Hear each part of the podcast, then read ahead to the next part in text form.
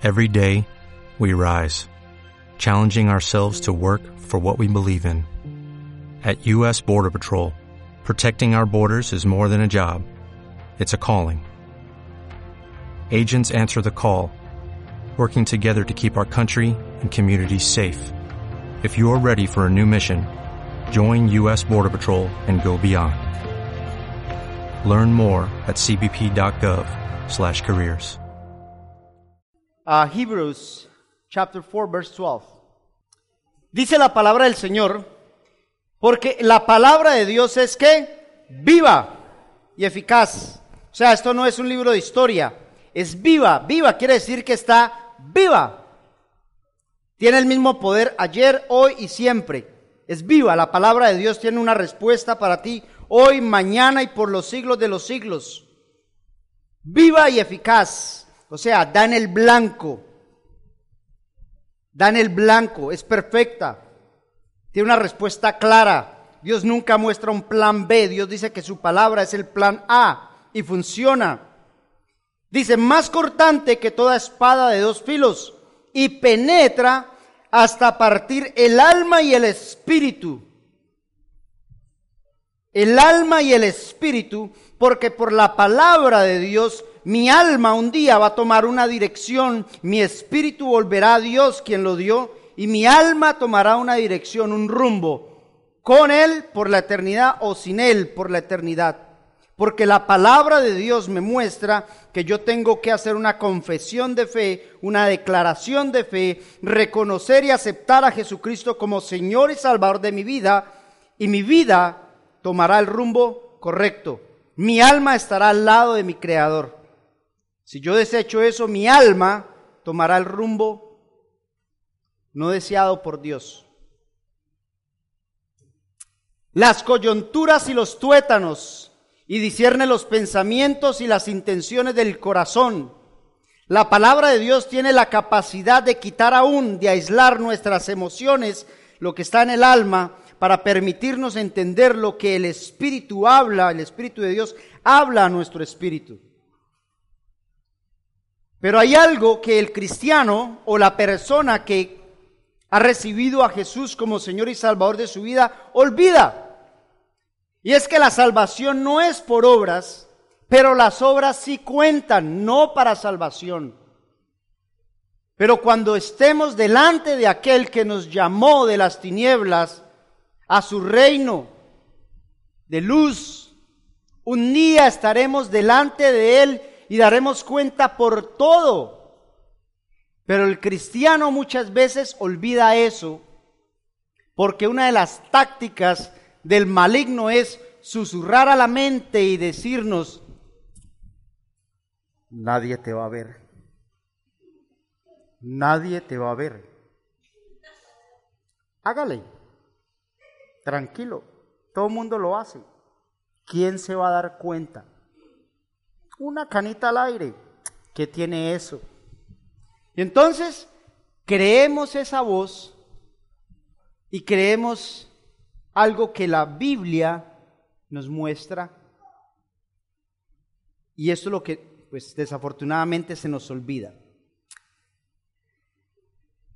Dice, y no hay cosa creada que no sea manifiesta en su presencia, y no hay cosa creada que no sea manifiesta en su presencia. O sea, toda creación de Dios un día será manifiesta en la presencia de Dios. Por eso la Biblia dice que toda lengua confesará, toda rodilla se doblará delante de Jesús y vamos a declarar todos, creyentes y no creyentes, los que aceptaron y los que rechazaron, vamos a declarar que Jesucristo es el Señor de los vivos y de los muertos que Jesucristo es el Rey de Reyes y Señor de Señores. Eso va a ocurrir. La Biblia lo dice. Póngale cuidado que esto apenas está empezando. Antes bien, todas las cosas están qué? Desnudas. Están desnudas. ¿Usted sabe qué es estar desnudo? O sea, sin nada encima.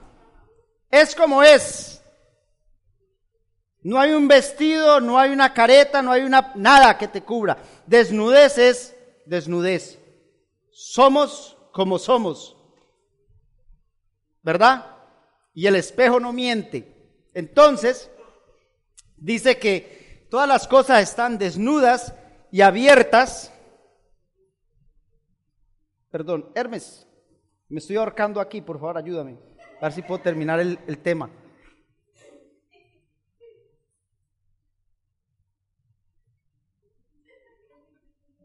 Si Hermes fuera el copero del rey, lo habían ahorcado el primero. Dice, antes bien todas las cosas están desnudas y abiertas a los ojos de aquel, a quien qué, a quien tenemos, tenemos, no es si queremos, tenemos, tenemos porque Él es la máxima autoridad, tenemos porque Él es Dios, tenemos que dar cuentas. Entonces, un día vamos a dar cuenta delante de Dios por todo lo que hemos hecho. Si hemos aceptado la gracia de Dios, daremos cuenta para recibir retribución por nuestros hechos, no para salvación, sino para retribución. Dios va, imagínese la bondad de Dios. Dios no tiene que hacerlo, pero Dios decidió hacerlo, premiar nuestras obras, nuestras buenas obras. ¿No le parece maravilloso? Usted no tiene que darle celular a sus hijos, ni paseos, ni vacaciones, ni ropa de marca. Pero ¿por qué lo hace uno? Porque los ama. Dios nos da no porque lo merezcamos, Dios nos da porque nos ama. ¿Estamos? Bueno.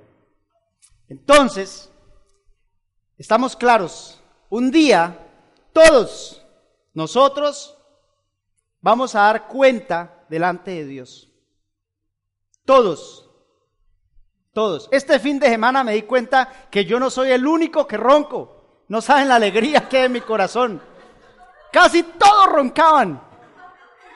Los grillos y las ranas guardaron silencio. Éramos un coro, no angelical, pero éramos un coro.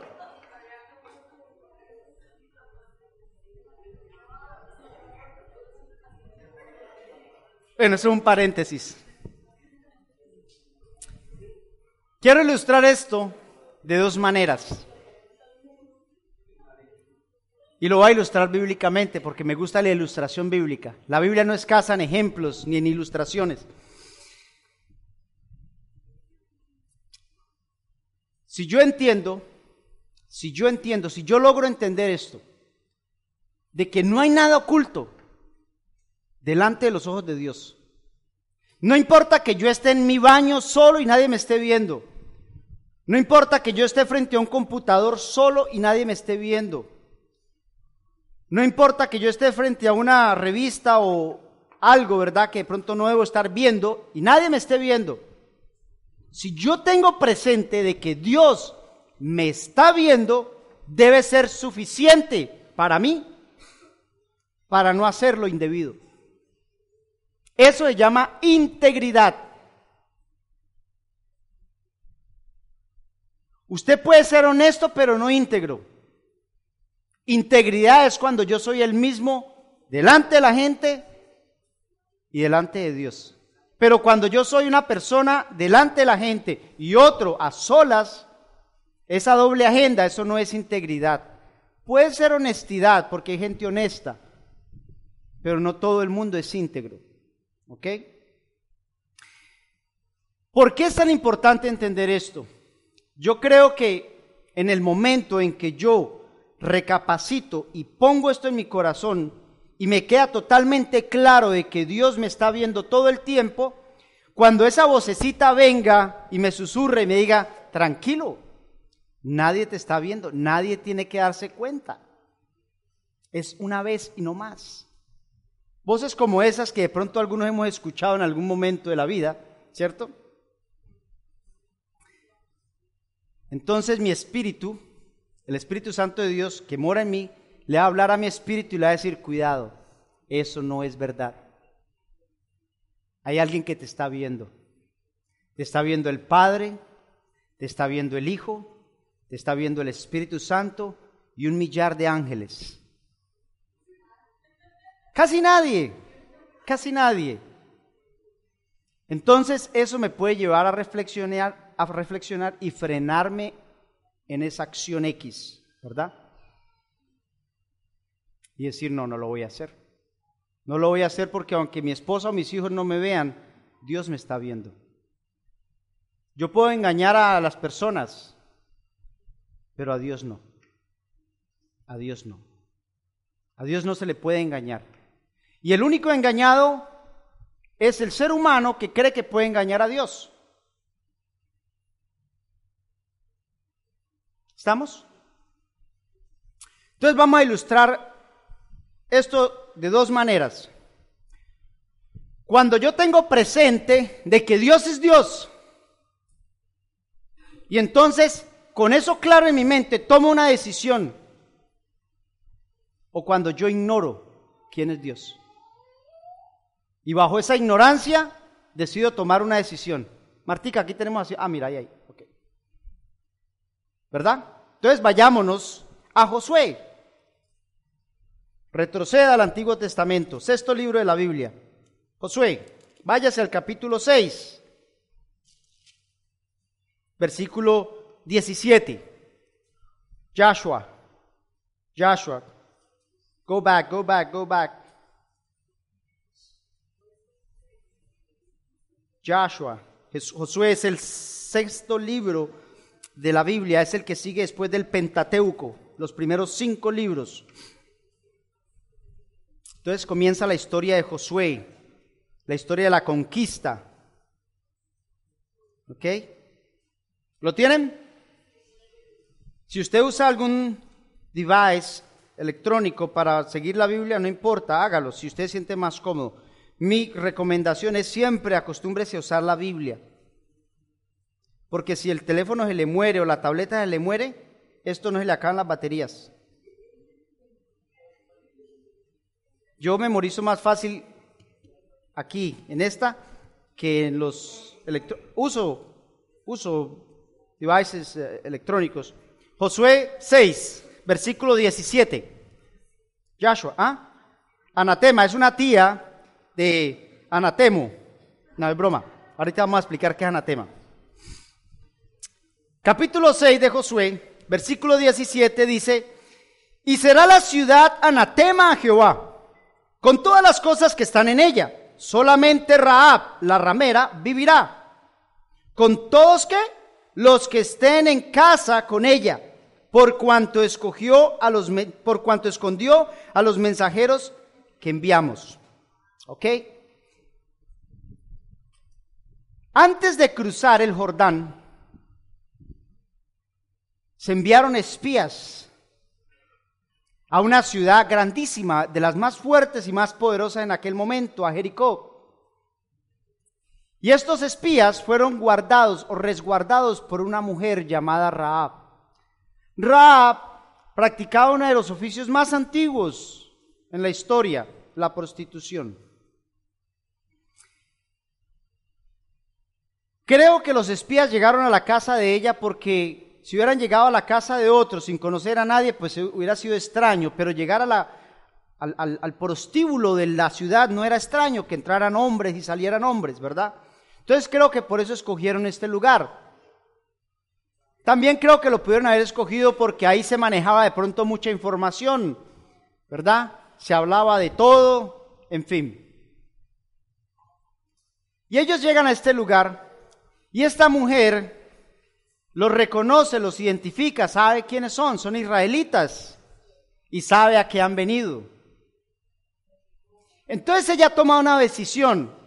Vamos a volver en la historia, si quiere acompáñenme a Josué capítulo 2 y nos volvemos en la historia. Y entonces ella toma una decisión maravillosa. Josué 2.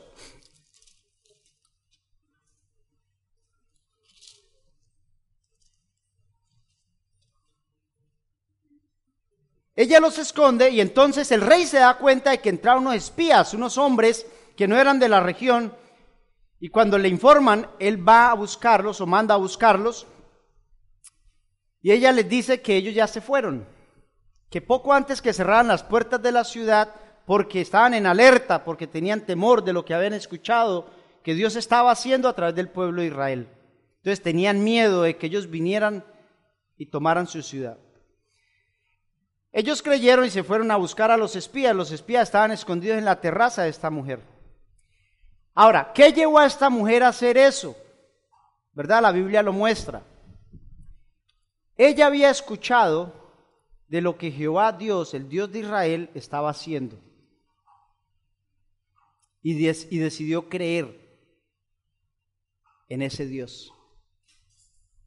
Mire que ella guarda a estos hombres, aún poniendo su vida y la vida de su familia en peligro.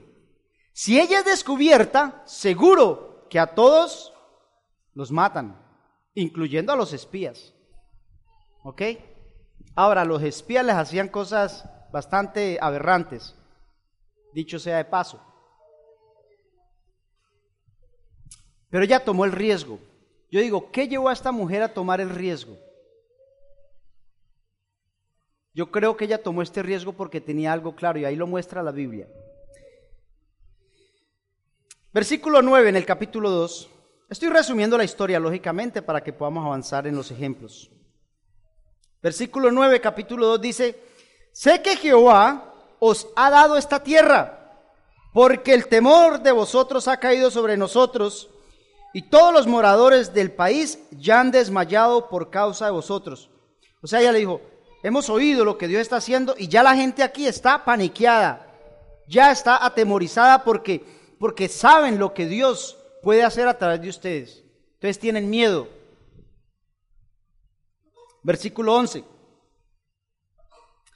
Oyendo esto, ha desmayado nuestro corazón. Perdón, déjeme recapitulo, el versículo 10. Dice, porque hemos oído que Jehová hizo sacar las aguas del mar rojo delante de vosotros cuando salisteis de Egipto.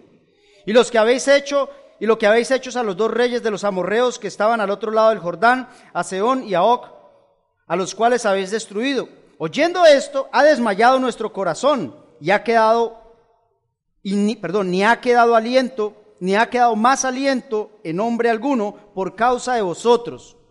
¿Ok? El haber escuchado todo lo que Dios estaba haciendo dejó a la gente paralizada. Pero aquí está la clave, dice, porque Jehová, vuestro Dios, es Dios donde? Arriba en los cielos y abajo en la tierra.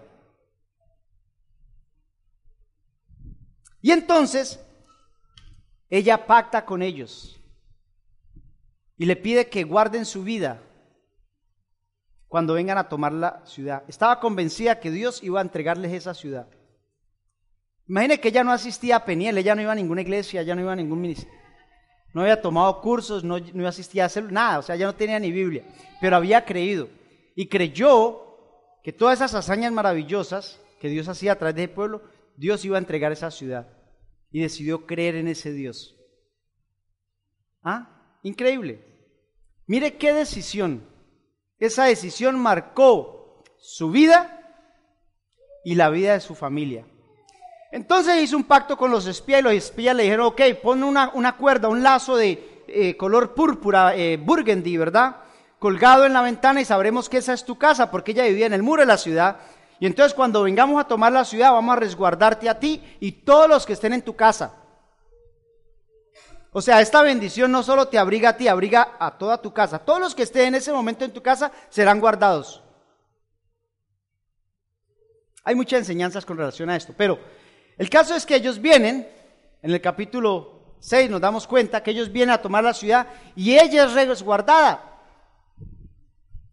Mire, esta mujer tomó una decisión que aparentemente pudo haber sido supremamente peligrosa, riesgosa, porque si ella hubiera sido descubierta, ella muere, mueren los espías y muere toda su familia. Pero hay algo clave. Dios honra al que le honra. Dios honra al que le honra. Y a veces olvidamos eso. Esta mujer sin conocer realmente a Dios decidió creer y honrar a Dios guardando la vida de estos espías. Su decisión se tornó en bendición para ella y su familia. Su madre y su padre, volvamos al capítulo 6, versículo 23.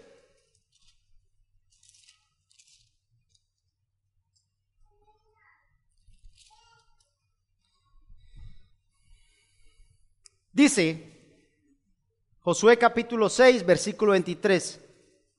¿Lo tienen? Joshua 6, verse 23. Dice, y los espías entraron y sacaron a Raab, mire la lista, a su padre, a su madre, a sus hermanos, no sé cuántos eran, a sus hermanos, y todo lo que era suyo. Y también sacaron a toda su parentela, o sea, a sus siervos, a sus criados, todo lo que ella tenía, primos, tíos, todos los que estaban en esa casa, fueron resguardados. Y los pusieron fuera del campamento de Israel. ¿Ah? ¿No le parece esto maravilloso? Esa es una decisión sabia.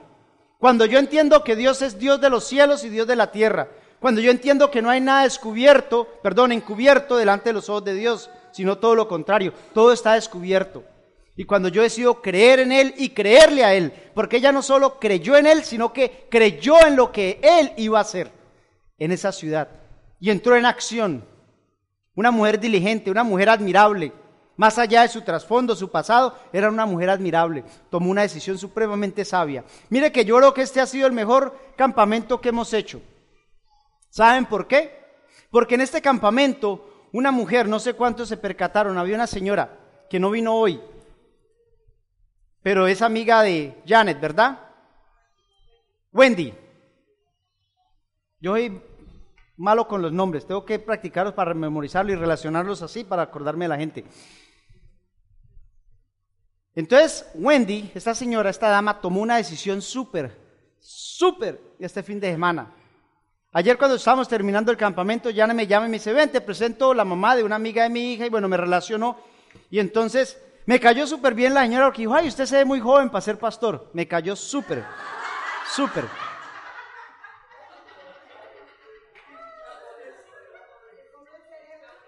Eso no lo reveló carne y sangre. Yo dije, no, esta señora súper espiritual. Entonces, pero fabuloso. La señora, ya me dice, ella acaba de hacer la oración de fe, ella acaba de recibir a Jesucristo. Me dio una alegría en medio del cansancio que tenía. Me dio una alegría porque dije, valió la pena. Todo el trote de armar, desamar, limpiar, cocinar, todo lo que, porque todos servimos, ¿verdad? Y eso es lo lindo, todos nos ayudamos, todos servimos, todos colaboramos. Pero más allá del cansancio, nuestro anhelo debe ser que otros conozcan del amor de Cristo. Se cumplió el propósito, familia. Una persona, una mujer, aceptó a Jesucristo. La bendición de Dios ha entrado a esa casa, en la vida de ella y en la vida de sus hijos. Dígame si no es maravilloso. Ella no sabe, tal vez aún, que ha tomado la mejor decisión de su vida. Tal vez Raab no sabía que había tomado la mejor decisión de su vida al resguardar a esos espías, al creer en el Dios del cielo y la tierra y creyendo lo que iba a hacer. Pero cuando vino, ocurrió aquello, se dio cuenta no solo que era real y que Dios era real, sino que Dios es fiel. La guardó a ella y guardó a su familia. Esa es la mejor decisión que podemos tomar. Aceptar, reconocer a Dios como el Dios de nuestras vidas. Fabuloso. Esa es la mejor decisión. Ahora, vamos a hablar de la contraparte. De pronto debía haber empezado. ¿No te encantaría tener 100 dólares extra en tu bolsillo? Haz que un experto bilingüe de TurboTax declare tus impuestos para el 31 de marzo y obtén 100 dólares de vuelta al instante. Porque no importa cuáles hayan sido tus logros del año pasado, TurboTax hace que cuenten Obtén 100 dólares de vuelta y tus impuestos con 100% de precisión. Solo con Intuit TurboTax. Debes declarar para el 31 de marzo. Crédito solo aplicable al costo de la presentación federal con TurboTax Full Service. Oferta sujeta a cambios o cancelación en cualquier momento.